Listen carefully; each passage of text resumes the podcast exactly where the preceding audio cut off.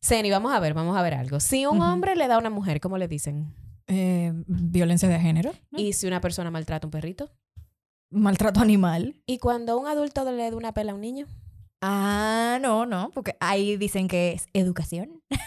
En Ah. fin, la hipocresía. Ay. Desde lo más técnico, Hasta lo más simple. te aterrizamos todos los puntos de vista de una maternidad real. Yo soy Ceni Leiva, actriz, locutora, apasionada del minimalismo y madre de la pequeña Amira. Y yo soy Lynn Glass, madre de dos hermosas criaturas y eterna estudiante de la crianza con respeto. Bienvenidas a Madres Reales Podcast. Bueno, mamitas, agárrense bien en sus asientos o agarren bien el volante si van manejando o respiren contando de 5 a 1, bien despacito, porque el programa de hoy viene encendido. Encendidísimo. Ujú. Señores, las redes sociales casi se prenden en fuego cuando hicimos esta pregunta, aunque me hizo feliz, si tú supieras, Eni, ver que, que hay otros padres ya que están cambiando la mentalidad, que están abriendo el Sí, corazón y sí. que se han suavizado con este tema de las pelas. De este lado, sepan ustedes que no descansaremos hasta ver las estadísticas en República Dominicana y el resto del mundo que sigan disminuyendo en cuanto al maltrato infantil se refiere. Así es, sí, señores, es maltrato infantil, no educación. no es educación. No es que usted como adulto es el que, el que el que más sabe y que por eso está bien pegarle, gritarle o humillar a sus pequeñines. No. Porque justamente de eso vamos a hablar hoy, ¿eh? No, solamente de las pelas, sino de todo lo que conlleva este modelo de educación. Es bueno que recuerden que Lynn está certificada en disciplina positiva. Aquí no venimos a dar nuestra opinión. Aquí vamos a hablar Ajá. con base. en teoría del apego también y desarrollo de la infancia. Y está cursando un diplomado de neuropsicología infantil. ¿Ok? Ajá. Ok, gracias. Gracias, Eni. Es importante puntualizar que de este lado estamos llevando información de valor, información basada en conocimiento, en información eh, relevante y por eso también que quiero destacar que tú también estás certificada en psicología positiva y ciencias del bienestar. Aquí no venimos a hablar desde lo que yo he hecho como mamá, lo que Ceni ha hecho, sino en que realmente hay, hay una parte de la psicología que habla de, de lo señores, de las consecuencias y de las cosas que puede dejar en la psique humana todo este tema del castigo, de las pelas, del maltrato infantil. Que es maltrato, no porque, porque dije- dijeron en las redes de que no, no, no, porque ahora le dicen maltrato infantil. Antes eso era educación. Y yo, no, siempre ha sido maltrato. Exacto. siempre ha sido maltrato, como tú decías. Pero por eso también quisimos volver a traer a nuestro espacio a una persona que ya yo creo que se va a quedar fija aquí. Nuestra querida psicóloga clínica, Joanny Quiroz. También ella es la creadora de la comunidad Familia Inclusiva RD. Ella está formada en terapia infanto-juvenil y también certificada en disciplina positiva. De ahí es que nos conocemos, somos colegas de ahí de eh, la disciplina positiva. Y hoy estaremos abordando precisamente esta información, como dijimos, desde las ciencias, desde las ciencias del bienestar, para que sepan ustedes que esto deja secuelas. Hola, Joanny, bienvenida nuevamente. Hola, yo feliz de volver a acompañarlas en otro episodio más. No, la verdad es que cuando nos sentamos a hablar aquí, eh, las cosas que surgen son muy buenas. Así que padres, madres, tomen notas, siéntanse, relájense, porque esto viene bastante interesante. Así es. Señores, el maltrato infantil no solamente son pelas, eh, es bueno puntualizar y de ahí quiero que, que arranquemos esta conversación. El maltrato infantil incluye muchas cosas, incluye también el maltrato emocional, el maltrato psicológico. Por eso es que, eh, y como decíamos al principio, cuando, si a mí, por ejemplo, imagínate tú que yo haga algo que a mi esposo no le gusta y él me tranque en una habitación, me ponga tiempo fuera, me dé una pela, me grite. No, no, no, si yo le cuento, si yo te cuento eso a ti, Ceni, que Eri me hizo todo eso. No, Denúncialo. yo lo voy a denunciar. No, no, de- denuncia a la fiscalía, muchacha, pero sal de ese hombre. Ah, no, pero si entonces se lo hacemos niño, no, lo estamos Es educando. educando. Lo estamos educando y ese niño está aquí para obedecer a su mamá porque ella es la que sabe. Entonces, Joanny, cuéntanos un poquito desde, desde la parte de la psicología clínica. ¿Cuáles serían secuelas evidentes que puede dejar un maltrato eh, físico, emocional o psicológico? Y no tenemos que irnos al niño. extremo, ¿eh? Claro. Sino No, a lo no. que vemos en el día a día en las casas más educadas de este país, eh, donde de verdad, o sea, tú- a- ni siquiera con pelas, a veces solo con palabras o como tú dices, tiempo fuera, esas cositas que son como las normales, las que de ¿Qué verdad ha ven como- pasado de generación en generación? Exacto. Como buenas y válidas. Claro, la secuela la vemos nosotros con nosotros mismos, porque viene la secuela de lo que hicieron mis padres, lo que hicieron sus padres con él. Somos nosotros las secuelas ahora mismo. Sí, nuestra generación viene siendo la secuela que estamos viendo. ¿Qué pasa? Que una hija, y me voy a referir primero a las hembras, que una hija que ha sido golpeada y súper mega maltratada por su papá se acostumbra a que un hombre le pegue. Porque sí, porque no, porque puede ser. Eso es amor. Eso es amor. Sí, porque entonces el papá le pega y después dice, mi Es amor, por tú tu sabes, bien. es por tu bien, yo hago esto porque te amo. Exacto. Ujú. y Entonces, ¿qué pasa? educarte. Criamos hijos sumisos. Cuando esa chica se casa o tiene un noviazgo, de hecho, que también eso es sumamente importante en la parte del noviazgo, entonces se deja maltratar porque eso es por su bien, porque ella estuvo acostumbrada, porque tiene miedo de contarle a su papá o a su mamá. Criamos hijos sumisos. Criamos hijos que soportan el bullying, Obedecen, entre comillas. soportan el Ajá. maltrato, soportan que los demás hagan con ellos lo que, lo que quieran porque simplemente no me atrevo. Y todavía es una generación que hoy por hoy, cada vez que uno le habla de este tema, dice, a mí me dieron mi pela, yo estoy bien. Ajá, pero ¿qué es estar bien? Qué más O cliché sea, que eso. ah, ¿Qué es estar bien? Que tengas un trabajo, que hayas ido a la universidad, que estés casada, de hecho, y tengas hijos, no significa que estás 100% bien. Porque el, para mí, la meta como mamá, y, y me imagino que para ustedes tampoco, porque compartimos el mismo sentir, yo no estoy criando hijos simplemente para que vayan a la universidad y tengan una carrera. Y para que no vayan Y presos. para que no vayan presos. O sea, yo no estoy criando para eso. Yo estoy criando para muchísimo más. Cuando yo le, le digo a, la- a las madres, hagan una lista de las cosas que ustedes quisieran de sus hijos de aquí a 20 años. ¿Qué características? Ah, yo quiero que sean felices, yo quiero que respeten, que tengan éxito. O sea, la lista. eh, Y si la hacemos nosotras por separado, estoy segura que vamos a coincidir de 20 en 18. Ujú. Porque usualmente queremos cosas buenas para nuestros hijos, pero nunca vamos a poner, yo quiero que él se gradúe con cuatro de índice, yo quiero que él sea el mejor abogado de este país. Yo... No, no, no.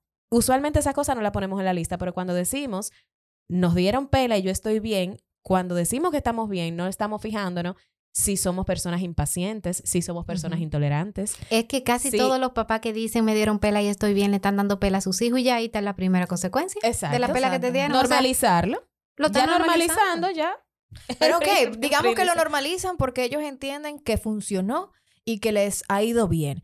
Pero lo, es lo que, lo que estás diciendo, o sea, el hecho de que, ¿dónde están los problemitas de fondo? O sea, por ejemplo, a mí no es que me dieron pela, pela, o sea, sí, me dieron en una ocasión por un asunto de, de que no, no se justifica, obviamente, pero eh, estamos hablando de una generación, primero que no estaba informada, segundo que viene repitiendo lo mismo que hacían sus padres, y fue una ocasión en la que yo me salí de la casa, yo tenía como tres años, vivíamos en un edificio, hay unas escaleras y mi padre que creció en ese edificio vio morir a un amigo que cayó por las escaleras. Y Wow. cuando él supo que yo no estaba en la casa, yo me había ido a la casa de un vecinito a jugar. Él me buscó y me dio una pela que yo duré una semana con la marca de su mano en la nalguita, que mi mamá se puso grave, pero es, fue una reacción de temor que no se justifica. Pero eh, lo que quiero decir con esto Vino es... desde, vino desde algo, desde algo que él le estaba ha- pasado, un trauma, lo que sea. nos- la- o sea, muchas de las pelas que esta generación o generaciones pasadas han recibido no fue por, por eh, odio, no fue... Muchas veces vinieron pensando que era lo mejor para nosotros. Y eso es algo que yo quiero puntualizar porque no quiero con este capítulo que ahora pensemos, nuestros padres fueron malos. Yo estoy segura de que todo lo que pasó y todos los castigos que me pusieron fue con toda la mejor intención del mundo. Ahora, estamos en una generación donde existe evidencia, donde hay información y donde hay otra forma de hacer las conocer cosas. otras formas que son realmente más sanas. ¿Por qué? Porque aunque a mí me dieron esa única pela y unos cuantos castigos de pon- ponerme sentada frente a la pared para no ver los muñequitos, porque no podía, ya no podía. Yo hoy, y además mi papá sí también es de la persona que cuando se quillaba era de hablar fuerte, que asustaba. Y yo soy una persona que aunque podría considerarme que estoy normal y que crecí bien, yo me desespero fácilmente y cuando me, me enojo, yo pierdo los estribos. Y yo, o sea, sale como una ira dentro de mí que yo he aprendido a tener que controlarla ahora con mi hija porque me estoy informando al respecto y sé que al final yo no quiero que ella repita eso mismo. Y de hecho empezó a pasar que cuando tuve que, que- que enfrentarme conmigo misma en ese, en ese sentido, las veces que yo me molestaba con Amira salía ese ogro de mí.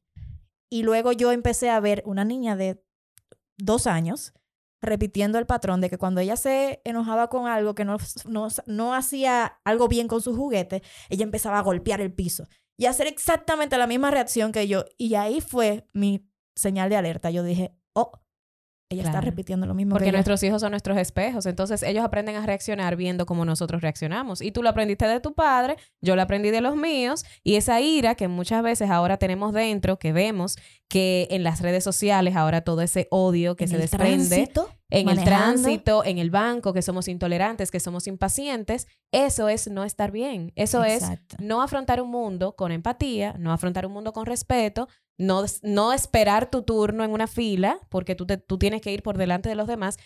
Esas micro actitudes que tienen muchos seres humanos vienen por muchas cosas que Sí. pasaron en su infancia y muchas de ellas vienen por el maltrato. Por favor, psicóloga, Sí, cuéntenos. Fíjate que una mamá, una mamá viene muy preocupada donde mí me dice, yo siempre lo digo así como ella me lo dicen, porque yo no soy doctora, yo soy licenciada, pero ella me dicen doctora. Doctora, mi hija golpea las muñecas en la cabeza, les da.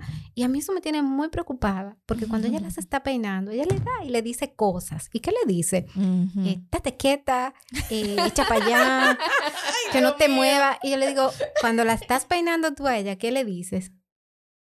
Ah, ¿Qué le haces? La mayoría le da cocotazo, Ay, le alan el pelo porque madre. no se dejan. Entonces no está haciendo nada malo, ella está haciendo simplemente lo que a ella le hacen. Ujú. Ay, Esas pelas que nosotros, y digo nosotros refiriéndonos a la, a la, Al conglomerado de padres. exacto, pero esas pelas que muchos papás le dan a sus hijos, no se las quieren dar a sus hijos, se la quieren dar a su jefe, se la quieren dar al chofer que le, que le rayó el carro por allá. Venimos con tanta carga de afuera la Ujú. leona, la leona. que queremos pagar con alguien y caramba. Y lamentablemente en ese niño se que lo está ahí, que por más Ujú. grandecito y por más edad que tenga, me tiene que respetar obligado, Ajá. porque yo soy mayor y porque yo soy su papá, yo puedo pagar con él. Y al rato yo quiero que él me abrace y que me diga que no pasó nada o que se haga de cuenta que no pasó nada. Muchos papás se escudan en eso. Dicen, no, pero al ratico se le olvida y viene y me abraza. Caramba. Ay, ay, Cada ay. vez que te abraza, te está dando un mensaje. Después de esa pela que tú le diste, porque hay papás que no es que le dan una narca, es que le dan una pela con, con cualquier objeto que encuentren.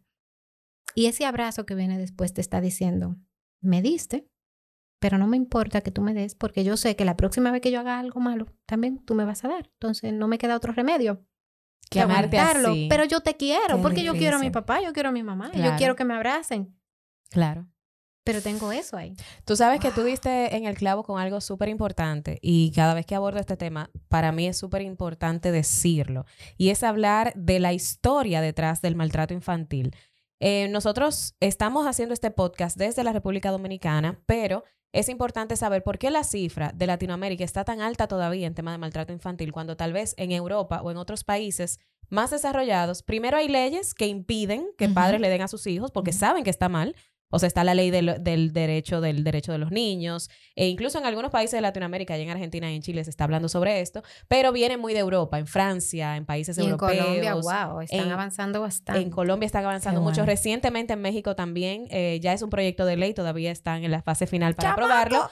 Eh, pero recuerden ustedes, señores, que nosotros venimos de, em, de ser colonizados. O sea, nosotros venimos de que otra persona, o sea, los colones de Europa, vinieran, sometieran a las personas de aquí, a los indios que estaban, vinieran y trajeran influencia africana, que eran esclavos, que estaban en cadenas. O sea, nosotros venimos con una historia de maltrato humano que fue permeando en la familia, porque entonces todo eso se fue transmitiendo, como decíamos ahorita, el papá lo pasa al hijo, el hijo lo pasa al nieto y así se va transmitiendo. Sí. Venimos de países donde había muchos presidentes dictadores, o sea, venimos de Fidel, de Trujillo, de Perón, de eh, Fulgencio eh, Batista. Batista, o sea, venimos de ese tipo de sometimiento.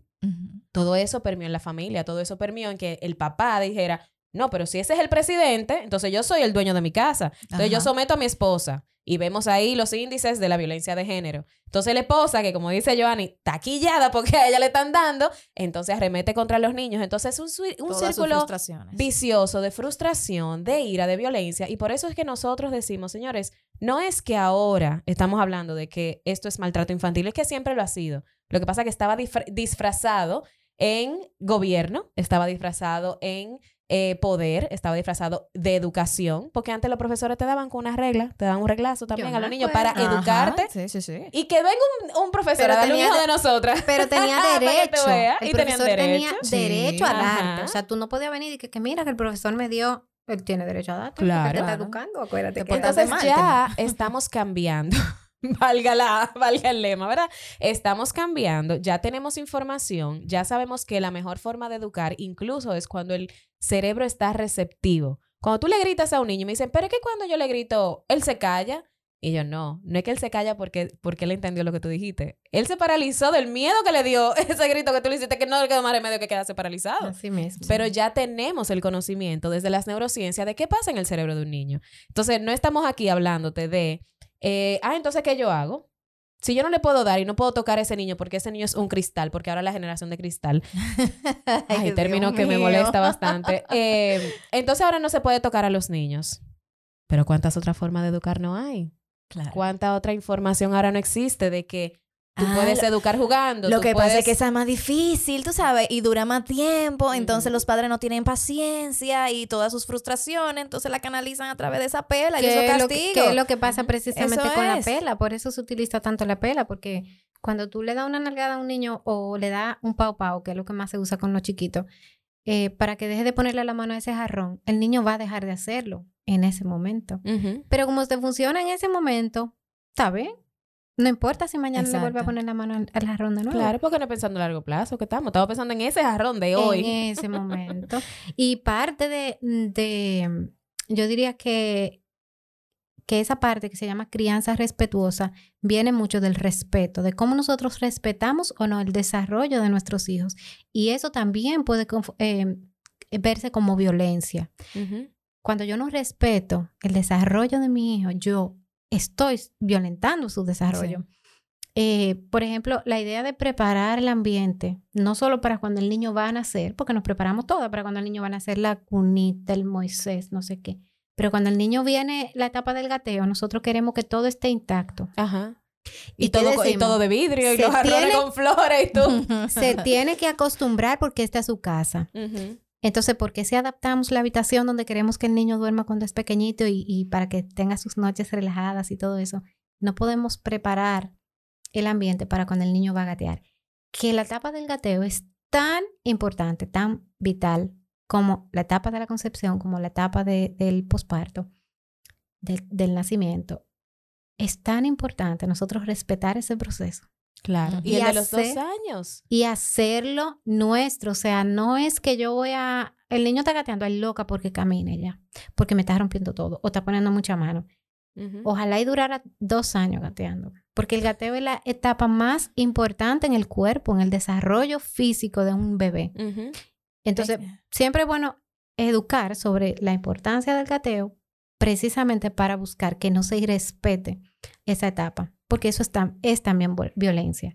Cuando tú le dices a un niño, eh, no puedo cargarte, no puedo atenderte porque estoy limpiando, porque estoy haciendo oficio, porque estoy muy ocupada, tú no estás respetando la necesidad que tiene ese bebé, ese niño en ese momento.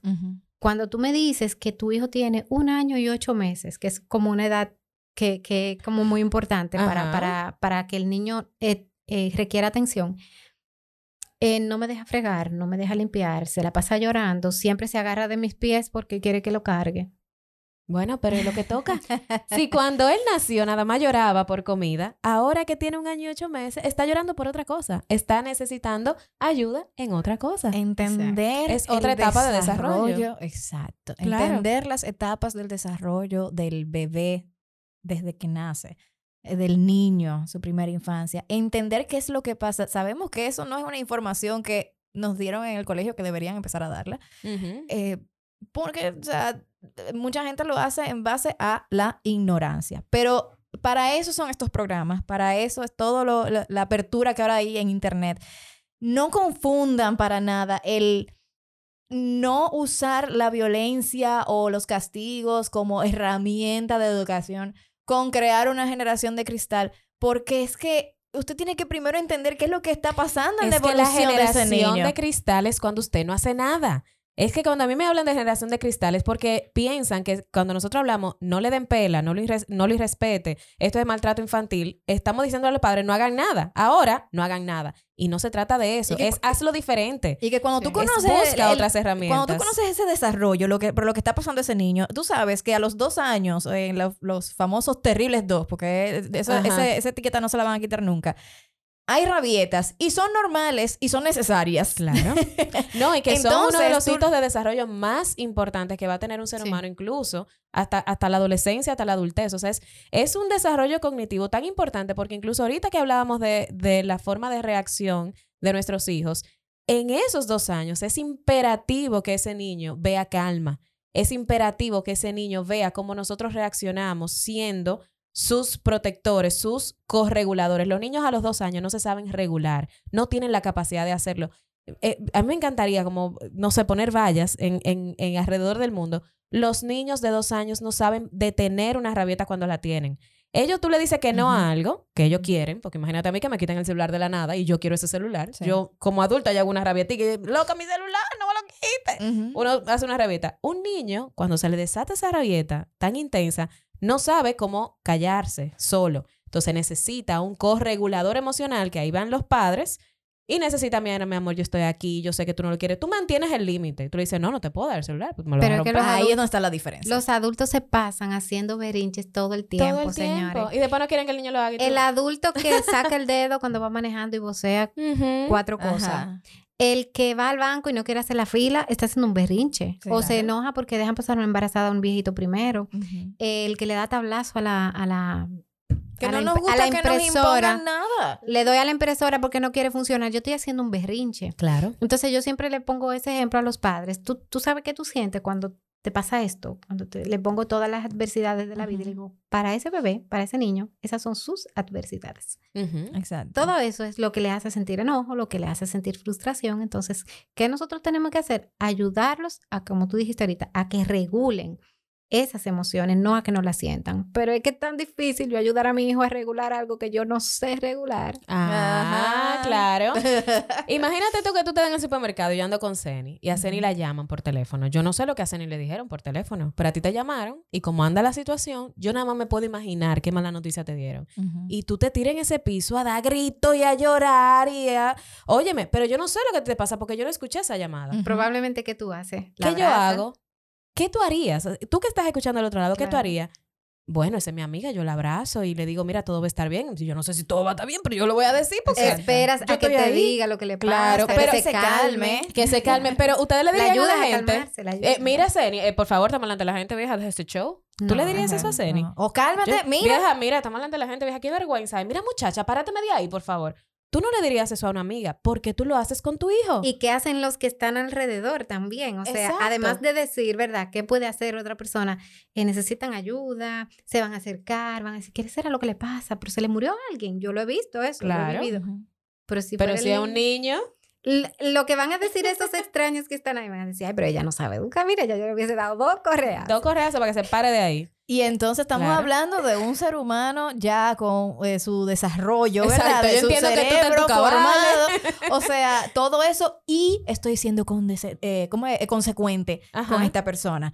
Pero un niño que, para colmo, todavía no tiene su cerebro en su pleno desarrollo ya. que quiere una papita y tú le dijiste que en no la iba a comprar del la papita. razonamiento sobre todo y o sea él no sabe cómo canalizar eso ah no a ese es el que tú le pones más presión entonces pero ven acá tenemos los papeles invertidos ¿qué es lo que está Tenemos pasando? los papeles invertidos. Entonces, señores, no solamente eso, Mira, me también estoy es... quillando ya Sí, yo me pongo apasionada con este tema. Pero también es, señores, y como decíamos ahorita, no estamos hablando de, ah, bueno, entonces ahora el niño me hace una rabieta, hay que abrazarlo. El niño me raya la pared, hay que abrazarlo. El niño me, me, me tumba todo lo adorno, hay que abrazarlo. No estamos hablando de eso, porque si dejas de hacer o dejas de poner límites sanos, si dejas de colocar límites claros, de hacer rutinas, de eh, darles responsabilidades a tus hijos, ahí sí es verdad que te entras en todo aquel tema de la generación de cristal. Cuando tú no le ofreces a tus hijos Eso es la las herramientas para que él se desarrolle como un ser humano capaz y, y- y tú sabes que, que tenga el éxito que tú quieres que tenga.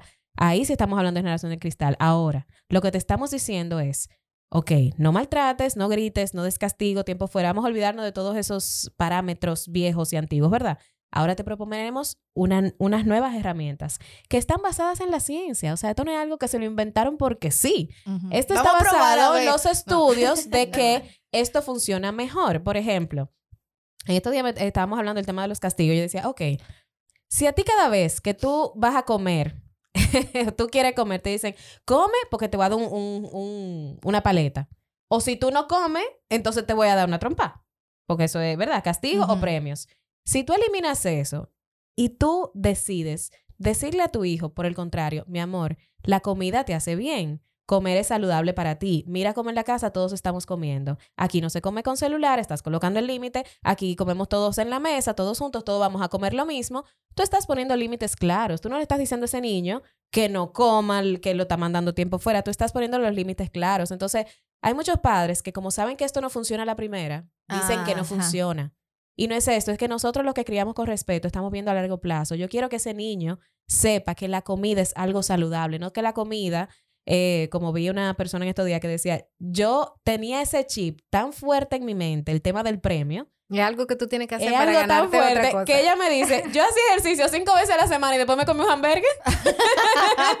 Porque yo asocio estar en forma con que yo me tengo que Un premiar. premio, claro. Y eso está en nuestra psique, señor. El tema del premio. Tú sacas buena noche, vamos a comer pizza. Eh, buenas notas, a comer pizza, a comer helado. O sea, estamos asociando las cosas normales del día a día, que deberían ser normales. Y los papás y los papás lo hacen tan normal eso. Eh, pasaste el año con buenas notas, vamos a un viaje o vamos a hacer algo. Y cuando llega un año en que tú no puedes, porque la economía no te lo permite, porque la pandemia no te lo permite. Ay, Yo pasé. yo pasé. como una nota. Pero tú tienes que pasar.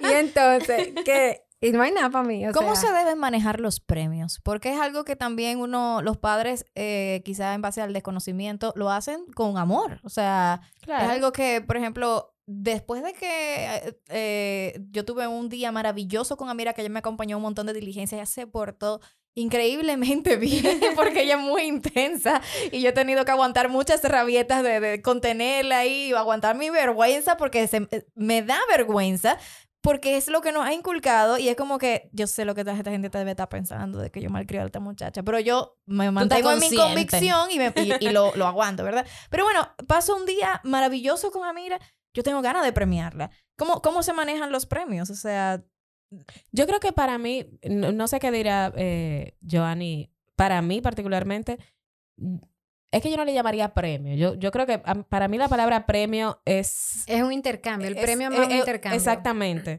Pero tú elogiar a tu hijo, tú decirle, ay, mi amor, mira, qué, chu- qué día más chulo tuvimos. ¿Quiere comer un chin de helado? O sea, no es que tú le vas a premiar su buen comportamiento con el Exacto. helado. O sea, es la asociación. no para es te voy a dar un el helado porque te portaste Exacto. bien. No, porque entonces ella se va a portar bien no por convicción, sino porque hay una motivación externa y el día que tú quites esa motivación externa, ella no va, ella, tú no vas a obtener el resultado que tú obtuviste los demás días. Entonces también a ella tú le estás quitando una motivación interna de hacer las cosas por convicción. Sí. Entonces es la asociación mi tema. O sea, yo no tengo problema. Por ejemplo, en mi casa no se come chuchería, pero los fines de semana sí, ah, mira, un heladito, una pizza, una cosa. Y no hay ningún problema con eso. Mi tema es que los padres enseñen a los hijos a asociar buenas acciones con una motivación externa, con un Exacto. premio. Y a lo Ahí. mejor ella también la pasó muy bien contigo. Sí, y no tuvo la claro. necesidad de portarse mal o de hacer una rabieta porque simplemente la pasó bien y no, no llegó el momento, no llegó la oportunidad por, o la razón para ella hacer una rabieta y ella también la pasó bien. No hay necesidad de decírselo porque Ajá. ella la pasó bien ya contigo. Sí. Entonces, como que eh, muchas mamás llevan a las niñas al salón porque no tienen con quién dejarla, porque les gusta llevarlas al salón. Y luego lo ven como que, ay, qué, qué bien me acompañaste al salón, te portaste muy bien. No, pero ella también lo disfrutó ir al salón. Ese es su, pre- su premio es hacerlo contigo. Claro. Entonces, eh, quizá esa es la parte que nosotros tenemos que... Y en la parte de, de, por ejemplo, no lo vas a abrazar cuando se porta mal, cuando te rompe un jarrón, cuando, le hace- cuando haces algo malo, pero sí lo vas a abrazar cuando le dijiste en el patio, no te subas por, esa, por ese banco, por esa mata, lo que Ujú. sea, que te vas a dar un golpe. La mayoría de los papás le dicen, si te da un golpe, te voy a dar encima del golpe. Ajá. Ay, Dios Pero si ya le dijiste que se puede dar un golpe, el niño lo sabe que se puede dar un golpe, pero está explorando esa rama, se está subiendo o ese charco o lo que sea, porque le gusta, porque le agrada la sensación, porque está descubriendo algo y el niño se puede caer. Pero cuando el niño viene a ti, ahí entra la disciplina. Eh, positiva y la crianza respetuosa, tú no vas a empujarlo. Ya él se dio, ya su consecuencia Claro, está la ahí, consecuencia ya se dio. ahí. Pero ¿qué tú vas a hacer? Lo puedes abrazar porque se acaba de dar un golpe y le Ujú. puedes preguntar si está bien y lo puedes consolar. Ujú. Aunque lógicamente tú en algún momento tienes la oportunidad, le dices, es peligroso, acuérdate que te caíste, pero no como una encima de la otra. Ujú.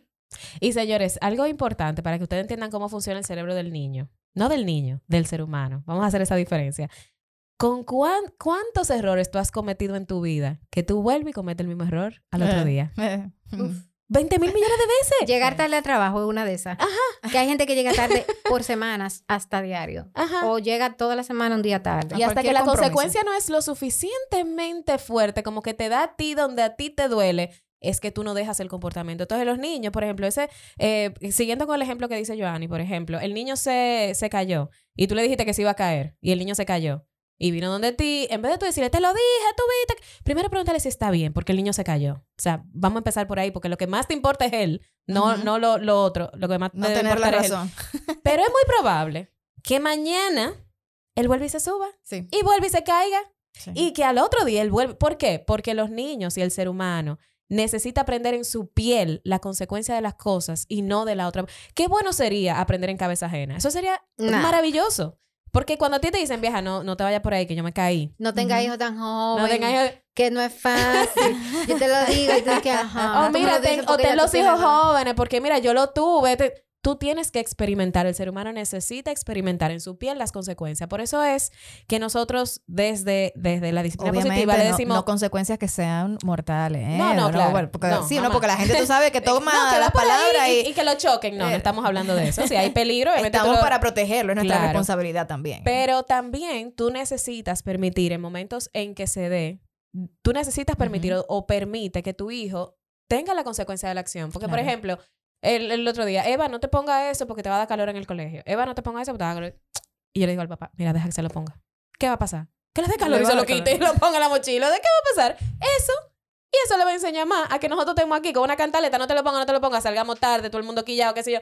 Deja que se lo ponga en una chaqueta de jean, deja que se la ponga, eso cabe en la mochila, ya. Cuando llegó sin la chaqueta, mi amor, ¿y la chaqueta? Me dio calor y me la quité. Ah, ok, ponla ahí, enganchala. Ya. ya, ella no hubo que hablar, es. no hubo que decirle, ¿viste que te lo dije?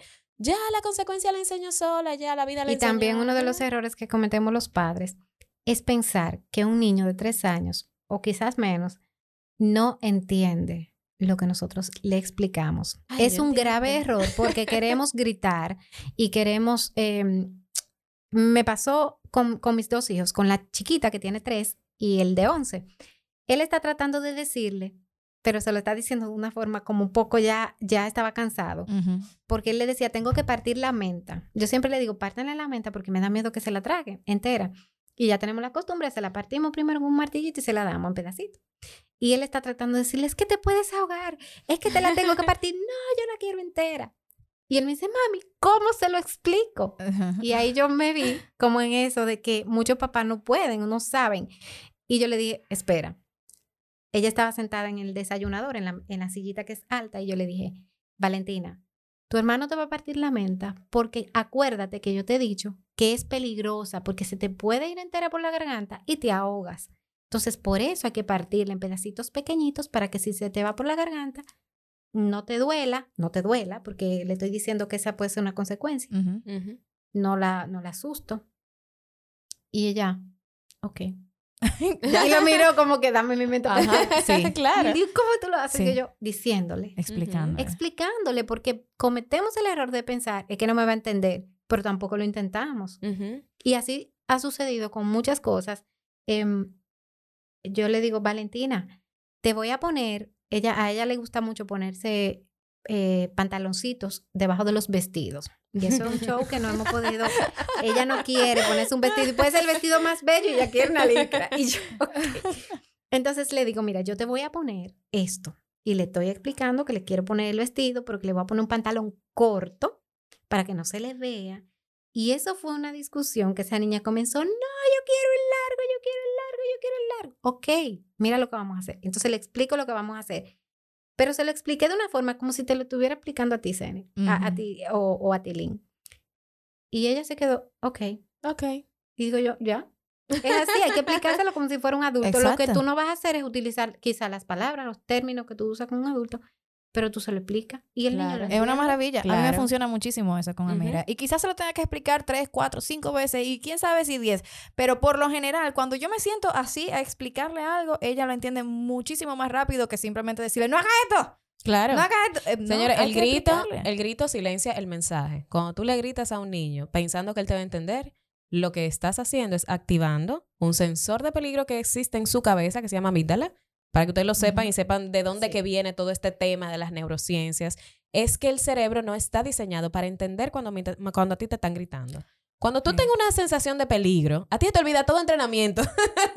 tú, ti- po- po- ¿y qué es lo que primero que te dicen? Mira, tú tengas una situación de peligro, respira y tranquilízate. ¿Por qué? Porque la información, cuando sube la adrenalina y cuando sube ese, cuando es, cuando se activa ese sensor de peligro, la información se va para otro lado. Tú no piensas, tú, eh, tú haces Cuando lo que te tu atracan, que tú, que tú dices, Ah, yo no hubiera tú hecho eso. un entrenamiento y tú has visto atraco toda tu vida y tú dices, si a mí me pasara esto, yo diría tal cosa. claro, eso lo dices tú ahora porque tú estás del otro lado. Pero ahí te atracan, a mí me atracaron una vez y hice así, mira, se la di la, la, la cartera. Y yo, mi amor, yo- que yo siempre decía que se la iba a dar.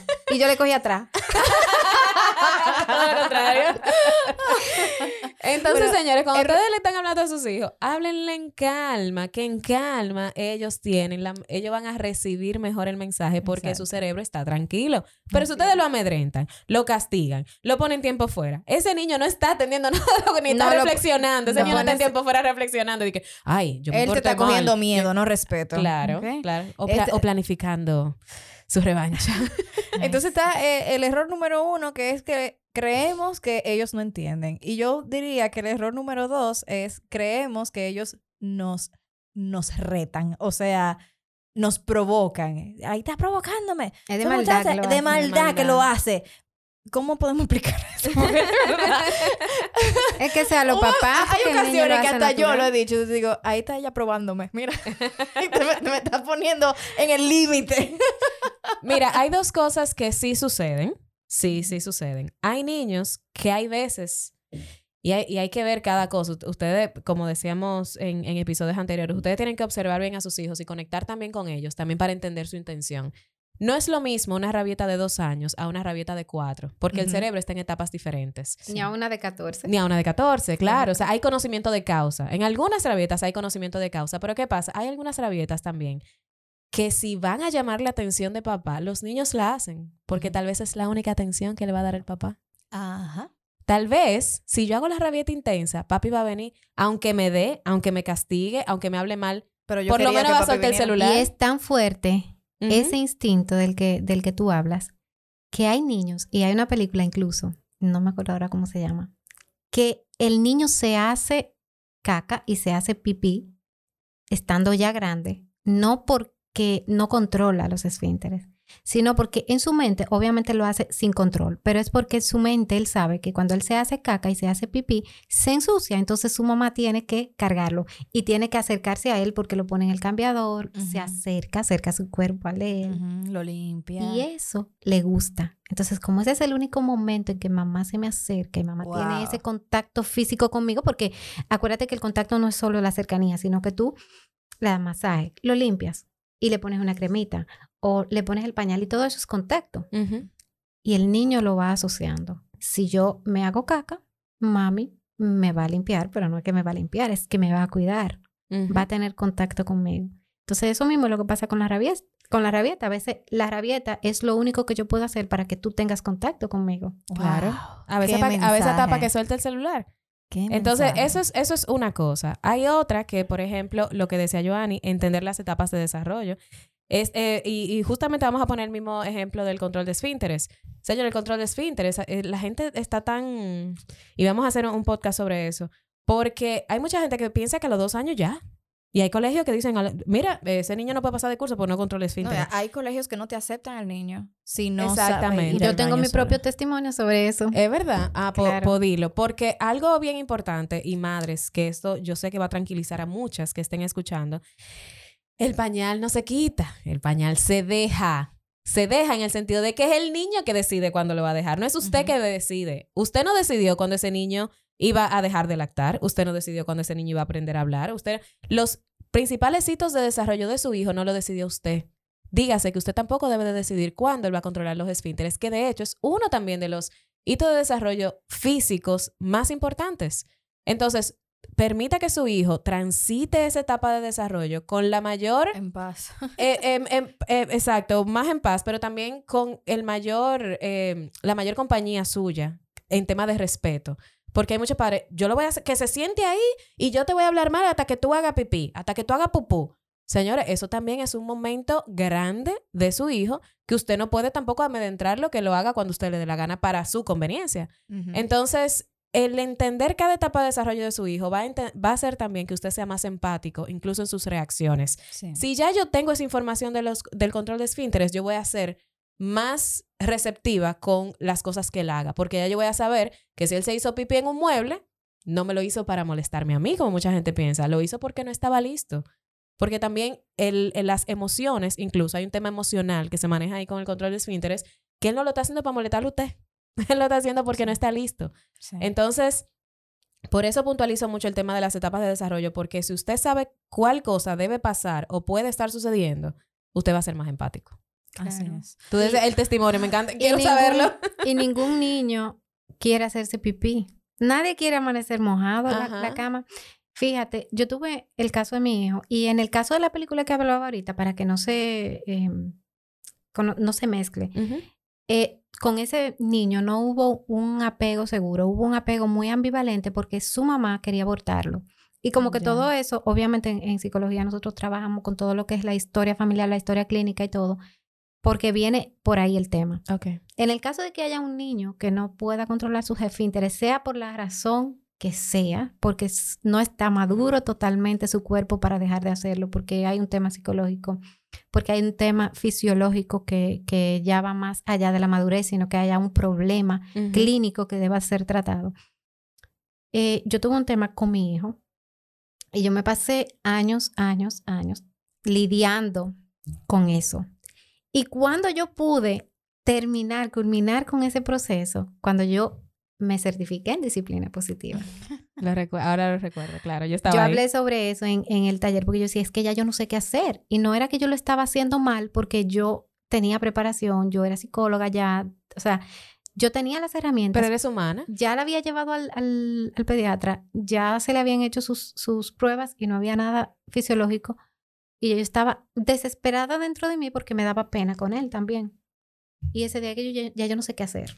Y fue increíble cuando yo comencé a verlo de una forma diferente. No a tratar al niño de una forma diferente, sino a verlo yo de una forma diferente.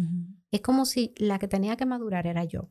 Wow. Y fue increíble. A los noventa y pico de días yo le dije a ellos, miren, solucionado el problema. Wow. Y son 90 días más o menos que nosotros decimos que la disciplina positiva funciona aproximadamente en 90 días. Para que la gente no crea que a los 15 días si no se hizo Ajá. ya no funciona. Pero son 90 días que te tiene que estar ahí, ¿eh? y fueron 90 Exacto. días de, ¿te hiciste pipí? No, otra vez. ¿Te hiciste pipí? Ok, vamos a lavar las sábanas. Eh, ¿Te hiciste pipí? Ok, ¿cómo te sientes? Y era como que decirle a él nada más, yo sé que tú no eres culpable, yo sé que tú no quieres amanecer mojado, yo sé que tú no quieres hacerte pipí, yo sé que te avergüenzas. Habían días en que él no decía nada y la sábana estaba mojada de pipí, pero él por no decir nada, en la noche yo me daba cuenta porque me iba al trabajo y cuando llegaba el olor, yo tenía que respirar profundo, Sí. pero yo tenía que entender es que le da vergüenza. Y más vergüenza le daba que conmigo, con la persona de servicio, ahí era peor. Si ella no se daba cuenta, a veces ella se daba cuenta y calladita la lavaba. Gracias a Dios me tocó esa señora en ese momento, que no le decía nada a él, sino que la Ujú. lavaba, que ay, él se hizo pipí otra vez. Y ya yo entonces sabía cómo. Pero esos fueron días eternos, donde ya yo, ay, otra vez. Para mí yo lo sentía. Yo decía, Dios, pero era, era como mi desesperación como mamá. Así. ¿Qué más hago? Porque ya yo no sé qué hacer. Paró. Paró y ya. Por el simple hecho de respetar ese proceso. Fueron no- días y días de respetar el proceso, de dejar que él lo hiciera. Y eso mismo pasa con los pequeños. Yo quiero que ya haga en el inodoro y el niño te, te pide el pamper nada más para hacer caca. Ujú. Eso pasa muchísimo. Sí. Y desespera, y desespera. ¿Pero qué hace pipí en el inodoro? ¿Por qué no puede hacer caca? Es que no está preparado todavía. Mira, yo le dije a alguien esto eh, una vez cuando Eva todavía, Eva en el, en el día perfecto y todo bien, bien, bien. Pero el de la noche no lo había dejado. Y se hacía pipí, que qué sé yo. Y yo, bueno, pañala de nuevo. Y yo, nada. Y hasta que un día ella me dijo, eh, mami, ya, yo no lo quiero seguir usando. Ah, ok. Hasta el sol de hoy no se hizo. Las Pero a mí me pasó eso. que tuvo una regresión porque a mí me tocó pandemia y segundo bebé al mismo tiempo. Entonces imagínate tú, ella volvió para atrás, volvió a no controlar, pero ya yo sabía, esto tiene que ser emocional, puede ser la pandemia, como puede ser el hermanito nuevo, no sé cuál de las dos, pero se conjugaron y ella volvió para atrás. Y fue un proceso, y me decía, mierda, yo tenía un año, un año ya que todo esto no me pasaba. Y, y volver para atrás. Y- Eso sí es, eso sí es algo a tratar. Claro. No cuando el niño, cuando el niño tiene muchos años y no ha dejado nunca de hacerse pipí, es más probable que sea por la maduración. Ujú. Pero cuando el niño deja de hacerse por un periodo de más de seis meses y vuelve otra vez, entonces ahí hay que ver eso mismo. el Claro. tema. Llega un hermanito, hay una pandemia. Está Hay- Hay sufriendo razones. algún Claro. trauma. Hay niños que le, le coge, por ejemplo, eh, con una regresión de que quieren gatear porque tienen un hermanito y quieren una atención. A Eva le cogió con ponerse todos los vestidos de princesa que ella tenía. Entonces yo, ya yo sabía, yo sí, eso Hasta tiene que una ser el mudanza puede causar una regresión. Bueno, pero Sí. la película, la película intensamente.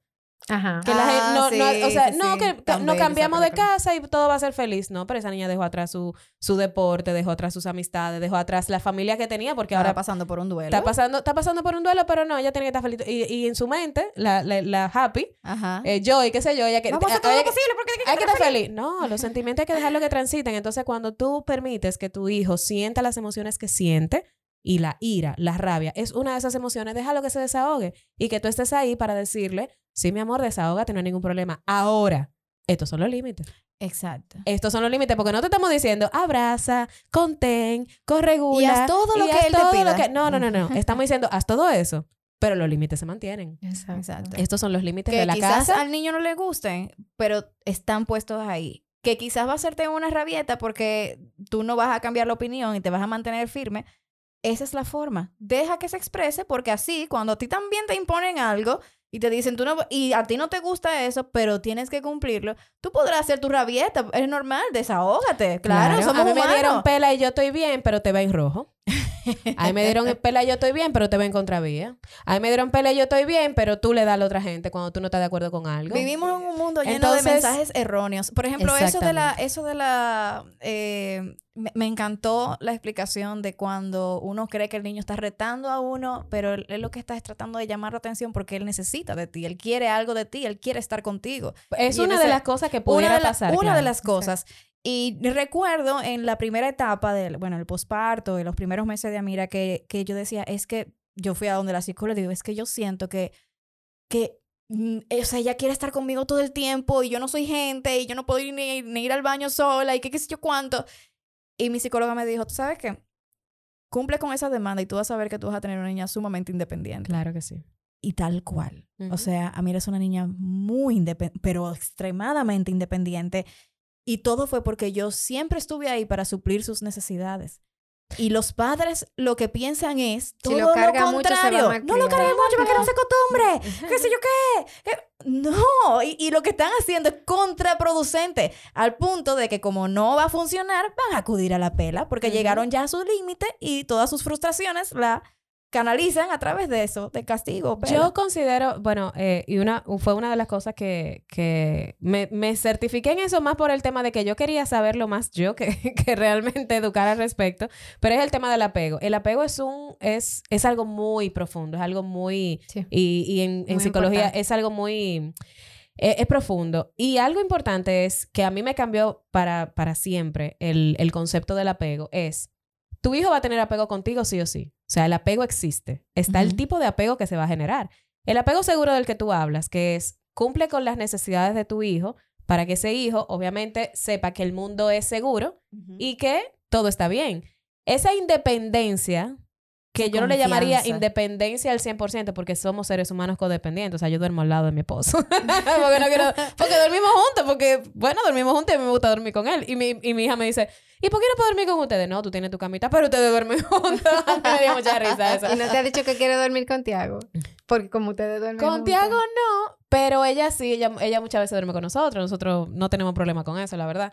Eh, pero me, me dio mucha risa eso, porque ella dice, pero ustedes duermen juntos. ¿Y por qué yo no? ¿Cuál es la lógica de que yo duerma?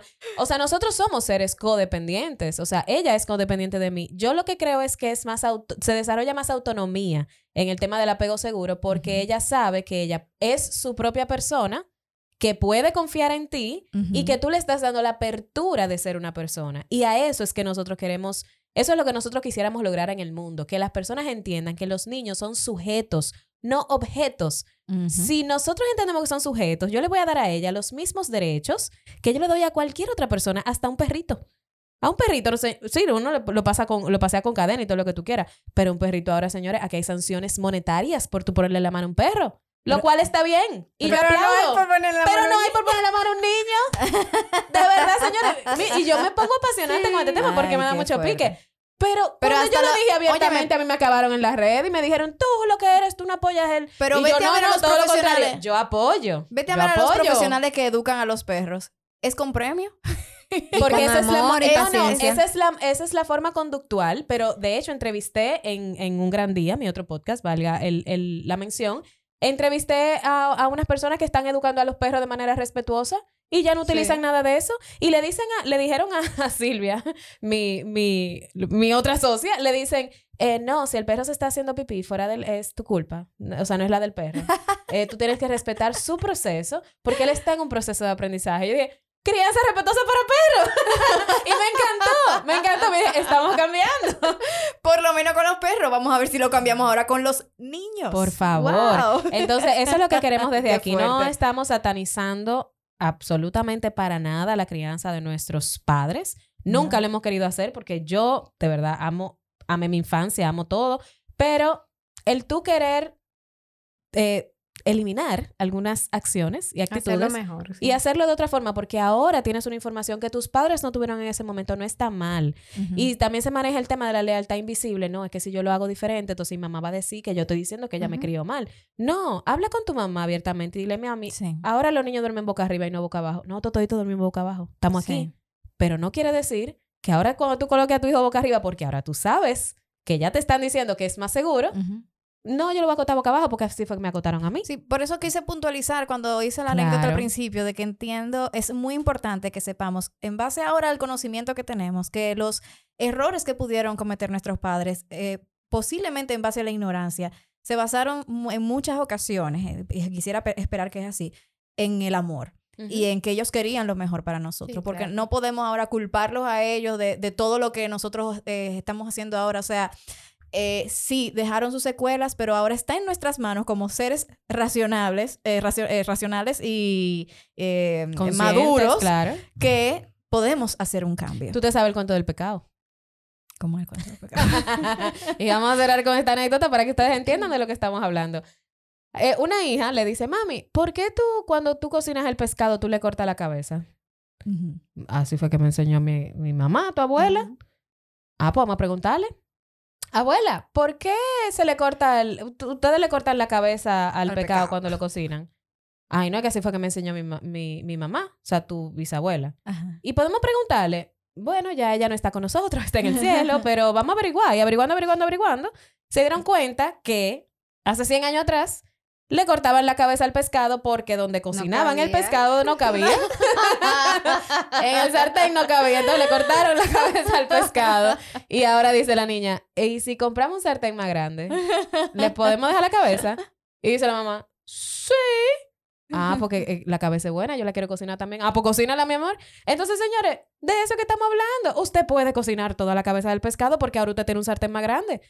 Su mamá, su abuela, su bisabuela tal vez no tenía ese sartén. Y no tenían internet exacto. para, para decir, déjame ver por qué. Ni existían tantas evidencias como hay ahora. Claro, pero si a usted le gusta su cabeza de su pecado y usted tiene su sartén para cocinar su pecado, cocine su pecado. Y también sepa, yo, yo siento también que nosotros sanamos mucho cuando sabemos o entendemos de dónde vienen nuestros padres. Cuando yo personalmente conocí mucho mejor la niñez y la infancia y tú comienzas a ver a tus padres como hijos también, tú también puedes empatizar mucho en, en muchas cosas Sí. de tu propia infancia. Entonces, desde aquí, simplemente lo que queremos es darte información, decirte que existen otras formas de hacerlo. O sea, si en este momento dices, mira, entiendo todo lo que ustedes me están diciendo, no quiero dar pela, no quiero gritar, pero no sé cómo hacerlo.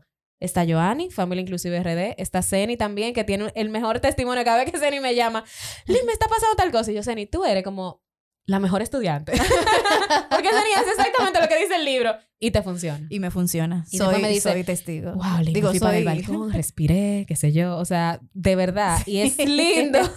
y, vez- y siempre te lo digo te digo, wow, es muy chulo ver que otra persona adoptó o está adoptando este modelo de crianza. Y yo personalmente, Johanny también, y nos está viendo bien. Y Nos- nuestros nos hijos también también. Entonces, sí se puede. Y créanme Claro que que ustedes van sí. a tener un hogar con más armonía. Porque en mi casa hay más Ay, paz. sí.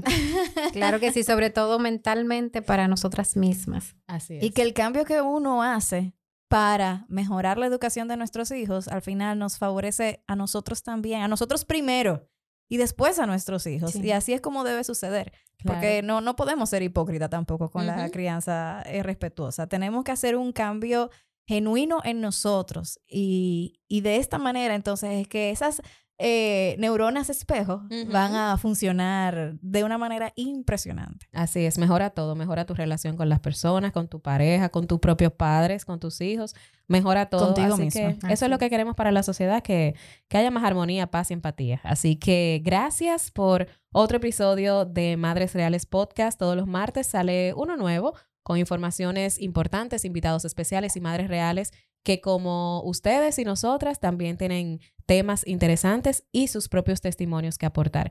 Así que, Seni, nos vemos el próximo martes. Y Joanny, muchas gracias Un por placer. acompañarnos. Familia Inclusiva RD, también ahí pueden encontrar mucha información acerca de este y otros temas. Bye, Gracias.